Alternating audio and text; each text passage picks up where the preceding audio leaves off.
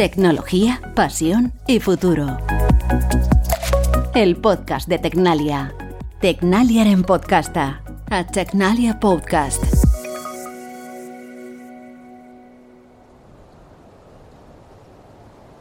Volar ha sido siempre uno de los grandes sueños de la humanidad. Y desde hace muchos años nos las hemos arreglado para diseñar y construir máquinas voladoras que nos lleven de un lugar a otro por el aire.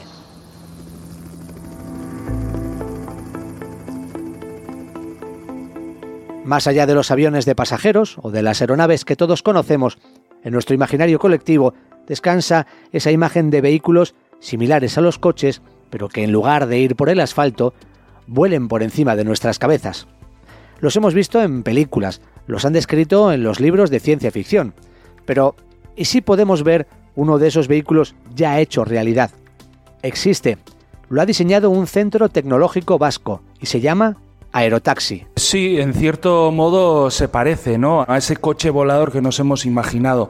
En nuestro caso, al final, cuando ya tienes que desarrollar el producto, empiezas a tener una serie de condicionantes, ¿no? Y empiezas a indagar cómo tiene que ser, ¿no? Eh, la forma, el aspecto, empiezan a entrar muchas características que cambian eh, esa imagen inicial que podemos tener del coche de Blade Runner, ¿no? Por ejemplo.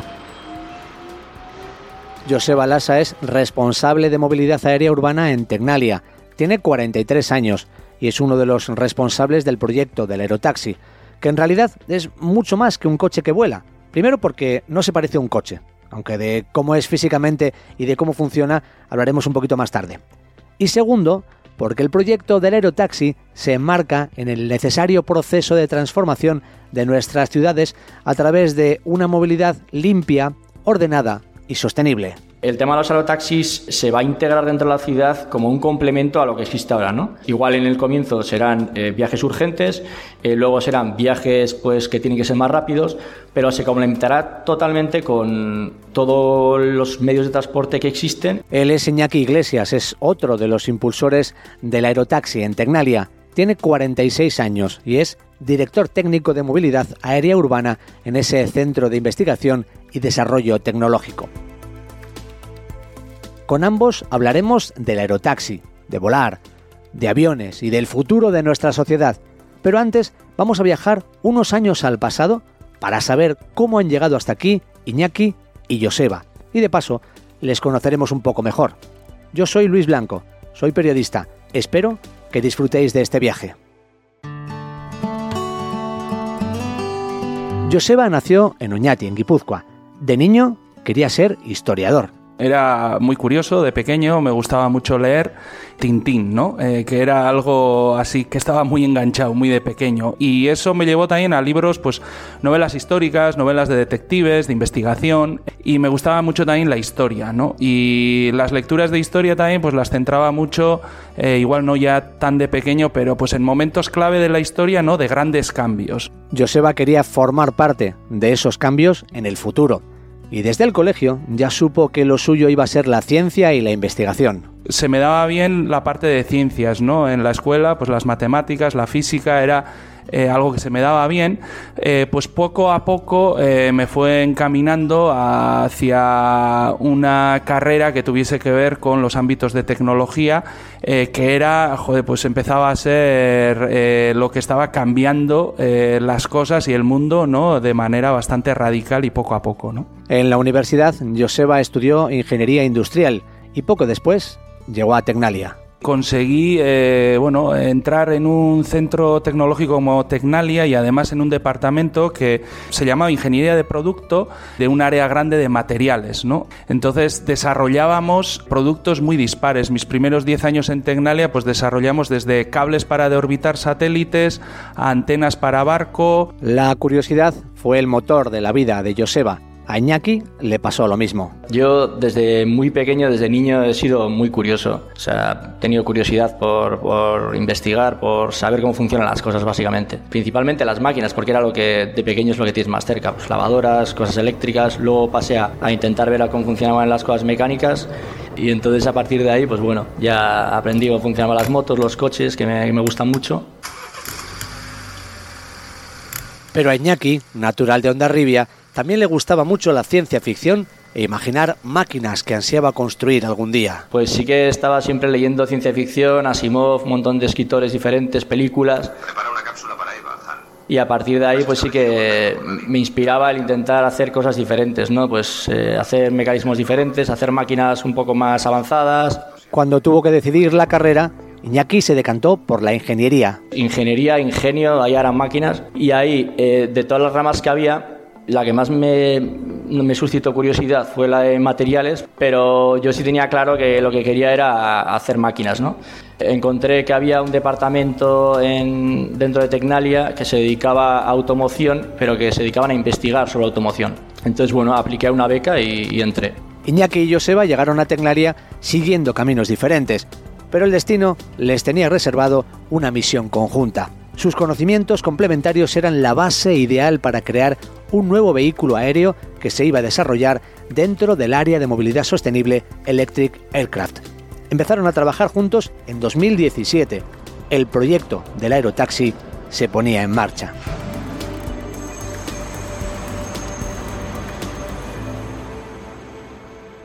José Balasa, ¿cómo estás? Bienvenido. Muy bien, muchas gracias. Iñaki Iglesias, hola, ¿qué tal? Hola, buenos días. Vamos a conocer mejor el aerotaxi. Joseba, ¿cómo funciona este aerotaxi? Eh, y eh, además, si nos puedes contar, quizás previamente, cómo es, qué dimensiones tiene, cuántas personas van a poder viajar en él. Sí, a ver, lo primero que hay que decir es que hay como dos grandes nichos dentro de lo que van a ser los coches voladores aerotaxis. Uno es eh, el de aerotaxis intraurbanos, para moverse dentro de la ciudad. Eh, y hay otros que son interurbanos, eh, que pueden moverse entre ciudades o del centro de una ciudad a la periferia y tanto las características como la forma, el aspecto cambian de manera radical. Eh, los aerotaxis intraurbanos se parecen mucho más a los drones, a los multicópteros, mientras que los otros aerotaxis interurbanos se parecen muchísimo más a aviones. Tienen alas eh, y por tanto eh, la forma ya es diferente. nosotros como Tecnalia y de la mano de Umais lo que hemos desarrollado es un aerotaxi intraurbano, este primer prototipo que estamos desarrollando y que lo vamos a probar y por tanto es para una persona, tiene unas dimensiones muy reducidas porque lo importante es la movilidad dentro de la ciudad eh, y tiene eh, las características, en nuestro caso, eh, le llamamos un dron de drones, porque allá donde habitualmente hay una hélice, en un dron, nosotros hemos puesto un dron completo. Por tanto, tenemos cuatro drones unidos mediante unas juntas esféricas, pequeñas esferas, a lo que es la cabina donde viaja eh, el pasajero. Y por tanto, estos aerotaxis son eh, autónomos, no tienen piloto. Eh, es diferente al otro nicho interurbano en el que ya estamos también trabajando en un nuevo prototipo, y ahí sí que hay piloto y es para más pasajeros. Eh, se habla de 4, 3, 4, 5, depende de los casos. En nuestro caso el primer prototipo eh, será para tres plazas eh, y bueno, ahí sí que hay un piloto y las características cambian. En el caso de, del que ya eh, vais a probar y del prototipo que, habéis desarrollado, ¿cuál es el aspecto? Eh, se hizo mucho hincapié en la experiencia de usuario y por tanto eh, ahí se dedicó mucho tiempo y mucho esfuerzo a definir cómo tenía que ser la forma del aerotaxi. la forma del aerotaxi, para que os hagáis una idea, es un espacio para una persona, pero es un espacio muy amplio, con forma Mm, ovalada eh, en la que el pasajero puede entrar eh, casi de pie dentro del aerotaxi. La puerta está en la parte eh, trasera de la cabina, se abre totalmente hacia arriba, por tanto hace de techo cuando entra un pasajero para que se pueda quitar la chaqueta, montarse en el aerotaxi de manera cómoda. se sienta y el asiento gira hacia adelante eh, y el parabrisas, el cristal, eh, es un cristal muy amplio para que tengamos una visión eh, hacia el cielo. No, no se ve la parte inferior, la tierra. y tampoco se ven las hélices al volar. Por tanto, el objetivo es que sea una experiencia de usuario pues muy confortable, que sea algo tranquilo, relajante y en el que todo el rato vamos a estar acompañados de una voz que nos va a estar hablando al ser un vuelo autónomo y al viajar solo sí que estamos acostumbrados a entrar en un vehículo que es de una compañía y nosotros lo alquilamos temporalmente. No sé si será ese el uso que se dé al aerotaxi, pero de forma autónoma. Sí, sí, sí, sería más o menos el, modelo de negocio sería el que comentas. Eh, lo que pasa que al final, debido a la legislación, eh, los primeros vuelos no van a poder ser autónomos. Entonces, la idea es eh, mejorar la tecnología, ganar evidencias de la que la tecnología es segura a través de vuelos pilotados para que posteriormente, cuando todas las tecnologías de, que le dan autonomía al vehículo estén plenamente probadas, se pueda pasar al, modo autónomo. Entonces habrá una transición de unos años en la que estas aeronaves serán pilotadas todas y luego eh, comenzarán a aparecer eh, aeronaves de este estilo autónomas que además eh, tiene la ventaja de que parte de la autonomía eh, que necesitan estas aeronaves ya está implementada en, la aeronáutica convencional. ¿no? O sea, los vuelos actuales ya tienen muchas partes del vuelo eh, automatizadas, que no sucede en el coche autónomo. En el coche autónomo hasta, hasta, el día de hoy no había nada que fuera autónomo más que dentro de recintos industriales, etcétera. Entonces digamos que parte del camino en aeronáutica se ha recorrido ya. Entonces, la implementación de la autonomía en la aeronáutica va a ir más rápido que, o podría ir más rápido que la automoción. Imagino que también hay otros beneficios de este uso. Sí, sí, los primeros usos se están viendo ya, ¿no? Eh, emergencias, eh, salud, seguridad.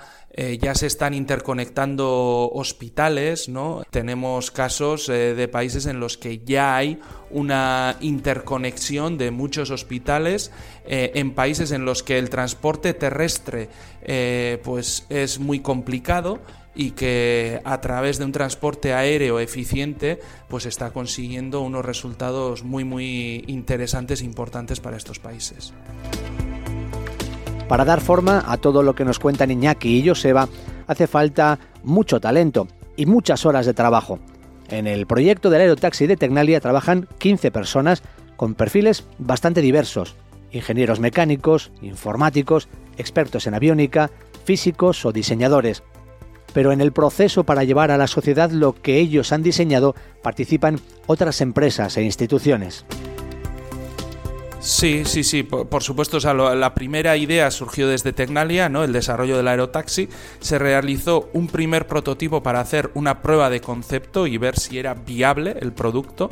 Eh, el resultado fue muy satisfactorio y eso atrajo eh, las miradas de muchas empresas, de la sociedad eh, y un grupo inversor junto con una empresa entró eh, en el proyecto, se hizo con la licencia de la patente y eh, ahora estamos eh, codo con codo, el Centro Tecnológico Tecnalia y esta empresa, UMiles, desarrollando el nuevo aerotaxi pues que va a volar las próximas semanas eh, en varias ciudades de Europa como Toulouse, eh, Jaén, Santiago, Cranfield, etcétera. Estupendo. Ahora hablaremos de todo eso porque nos interesa mucho saber cómo va a volar y cuándo va a funcionar ya de, forma oficial ese aerotaxi.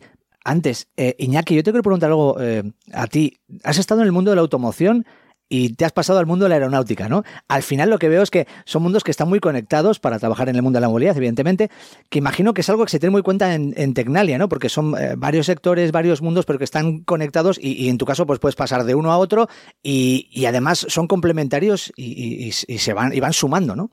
Sí, al final las tecnologías de electrificación que se usan tanto en automoción como en aeronáutica son muy similares. Entonces, para mí, aunque sí que es verdad que no tenía ni idea de aeronáutica, ni de cómo volaba un avión, ni los principios de vuelo de un avión, eh, todo eso, eh, sí que toda la tecnología la conocía y había estado desarrollando durante muchos años esa tecnología. Entonces, pasar a, aeronáutica, digamos, para mí no fue un gran, o sea, no, no fue una gran dificultad, porque al final eh, traía todo el conocimiento que, que se está usando en automoción y que básicamente eh, la aeronáutica, por ser bastante más conservadora, lo que hace es deja que otras industrias eh, validen la tecnología, la prueben y cuando ya está muy probada la empiezan a asimilar ellos. ¿no?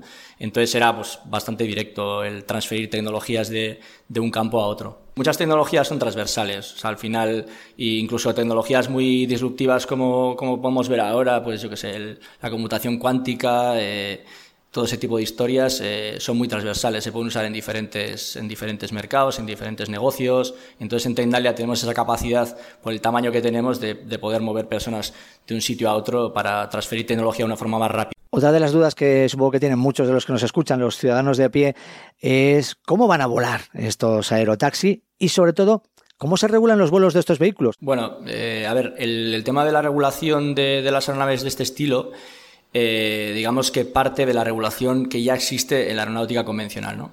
Como he comentado antes, eh, parte de la automatización de los vuelos ya está implementada en la aeronáutica convencional. Entonces, eh, se está desarrollando un sistema automático de vuelo a nivel europeo, otro en Estados Unidos, que lo que va a permitir es que todas las aeronaves que existan en un espacio aéreo estén integradas entre sí, se comuniquen entre sí y no haya problemas de que aparezca una nave por ahí que nadie sabe que está ahí. ¿no? Entonces, esa, esa parte, digamos, de tecnología, de leyes, etcétera, ya está bastante desarrollada. Y eh, la idea cuando empiecen a aparecer eh, ese tipo de aeronaves y otras más pequeñas que van a aparecer, porque la idea es que convivan todas en el mismo espacio aéreo, es que existan diferentes volúmenes y diferentes alturas. ¿no? La aeronáutica convencional eh, que nosotros conocemos va a seguir volando en la altura a la que está ahora, eh, por debajo de esa altura habrá diferentes volúmenes en la que podrán volar diferentes tipos de aeronaves. Entonces, dep dependiendo del peso, de la velocidad, etcétera, se, están estableciendo zonas, ¿no? Entonces, eh, las que son urbanas, evidentemente, eh, volarán las más bajas, en, las altitudes más bajas, ¿no? de 300 metros más o menos para abajo. Los drones vuelan más bajo todavía, los drones que conocemos para filmar, etcétera y luego de 300 metros, 400 para arriba, volarán otro tipo de aeronaves, tipo como las que ha comentado antes Josea, por ejemplo, las interurbanas, que ya son más tipo avión, y por encima eh, volarán ya la, aeronáutica convencional. Y dentro de, esas, de esos espacios, eh, lo que se van a definir son eh, corredores automatizados, digamos, que lo que, que, lo que van a hacer es que cuando una aeronave entre o salga del espacio aéreo, todo el resto de aeronaves sepan que esa aeronave está ahí, hacia dónde va y qué va a hacer, ¿no? Esa es la idea. Entonces, así como en, en, automoción, pues parece que la conducción autónoma, cada uno va por su lado y va a ser una especie de, pues de que cada, que cada OEM, que cada fabricante de vehículos está desarrollando su tecnología y va a hacerlo a su manera, en aeronáutica eh, no está siendo así. O sea, hay, hay, unos estamentos que están definiendo normas, están definiendo leyes, etcétera, para que todo eso eh, no sea un caos. Porque date cuenta que eh, en 2D eh, se puede formar un caos interesante, pero en 3D ya el caos, si, si no lo regulas de cierta manera, podría ser total. ¿Cuándo vamos a ver volar de manera regular el aerotaxi? Bueno, las hojas de ruta de eh, Europa, eh, Estados Unidos, China, Japón, todos hablan de que esta década, la década del 2020, será la década del desarrollo de la industria eh, que va a dar eh, respuesta ¿no? a este nuevo sector. Por tanto, se habla que la década del 2030 será en la que ya veremos de manera regulada y amplia ya pues, una movilidad aérea urbana implantada. En nuestro caso, el calendario que tiene implementado ahora mismo eh, UMiles junto con Tecnalia es de eh, tener hacia el año 2027 o 2028 una aeronave certificada que sea una realidad y que pueda volar. Europa está desarrollando su espacio aéreo, Estados Unidos el suyo, China y Japón los suyos, ¿no? Pero esta aeronave puede empezar a volar en otros países de África o de Sudamérica o de Asia eh, y ahí sí que ya empezaremos a ver el aerotaxi de Umiles Tecnalia eh, volando eh, para bueno, unos sectores diferentes y con unos objetivos diferentes y todo eso es lo que se está analizando ahora. Por si alguien a estas alturas aún está intentando imaginar cómo es la forma del aerotaxi de Tecnalia, Iñaki y Joseba nos han contado que de los vehículos voladores que hemos visto en series o en películas, el que más se podría parecer, aunque no es exactamente igual, claro, es el de los supersónicos. Los supersónicos son los Jetsons, por su nombre original en inglés, una serie de dibujos animados creada en los años 60 que trataba de imaginar cómo sería el futuro 100 años después. Adelantarse al futuro, que es, en realidad, lo que hacen Iñaki y Joseba. Todo esto de lo que estamos hablando va mucho más allá de, un aerotaxi, porque realmente el propio aerotaxi forma parte de una transformación social mucho mayor la de la movilidad urbana, que es uno de los problemas que tenemos hoy en día, sobre todo en las grandes ciudades. Sí, está claro. Nosotros eh, desde Tecnalia se da un paso adelante porque se ve una gran oportunidad en todo lo que es la movilidad aérea urbana y se ve que esto va a transformar la movilidad urbana en sí. Nosotros empezamos a ver que esta eh, movilidad aérea urbana podía permitir complementar la movilidad urbana existente y liberar espacio terrestre. ¿no? Eh, en grandes ciudades tenemos un transporte subterráneo eh, y tenemos vamos a tener un transporte aéreo y esto puede liberar grandes espacios eh, terrestres que junto con todo el desarrollo de la micromovilidad que estamos viendo, ¿no? bicicletas eléctricas, monopatines, puede permitir que tengamos más espacios verdes, que las calles se conviertan en parques ¿no? Eh, y que realmente sean mucho más amigables. También eh, una cosa que será necesaria en las ciudades del futuro es que actualmente eh, la movilidad urbana está basada en dos, tres, cuatro sistemas de transporte que la mayoría de las veces están sobredimensionados para, para el uso que se les da. Pues los coches suelen ir pues, dos personas, tres personas y son de cinco la mayoría. Los autobuses tampoco van siempre llenos. Entonces, una de las cosas que, que va a ser necesaria para que las ciudades sean también más energéticamente eficientes es la intermodalidad, ¿no? Entonces, la intermodalidad quiere decir que en el futuro eh, tú no te vas a mover simplemente con dos tres medios de transporte. Tendrás una aplicación que para ir del punto A al punto B, igual usarás dos o tres medios de transporte o cuatro, eh, la, línea será, se, hará directamente y eh, será mucho más energéticamente eficiente que, lo que haces hoy en día. si usas eso, lo que sucede es que, por ejemplo, puedes tener acceso a zonas donde ahora no tienes acceso, porque vas a tener micromovilidad. Eh, puedes tener eh, accesos más rápidos, accesos más urgentes, usando, por ejemplo, el aire. Entonces eso yo creo que también es bastante importante, que la, la, intermovilidad y el usar diferentes medios de transporte que ahora no estamos tan habituados, en el futuro será más habitual lo que estáis desarrollando eh, no es solo que vais a mejorar la movilidad urbana en el futuro gracias a un proyecto de este tipo, sino que además pues vamos a intentar mejorar el medio ambiente, vamos a intentar que la vida de las personas sea mejor, que estemos más cómodos en las ciudades. Para nosotros lo más importante, lo primero es la sociedad, ¿no? Y ahí sí que hacemos hincapié eh, también analizando ¿no? estudios desde el punto de vista sociológico, antropológico, Ahora, volviendo un poco a la tecnología, en aeronaves que aunque ahora veamos con hélices ¿no? y con un aspecto eh, de dron habitual, pues nosotros ya estamos trabajando ¿no? en sistemas bioinspirados, ¿no? en aeronaves que se parezcan más a pájaros, ¿no? a, a, la naturaleza ¿no? y, que sean eh, pues mucho más eh, agradables ¿no? y en el entorno urbano. Iñaki, Joseba, ha sido un placer charlar con vosotros. Muchas gracias. Gracias. Muchas gracias. Y para ti, oyente, si quieres conocer más sobre las últimas innovaciones de Tecnalia, entra en tecnalia.com. Y recuerda que el próximo episodio estará disponible en dos semanas. Te esperamos.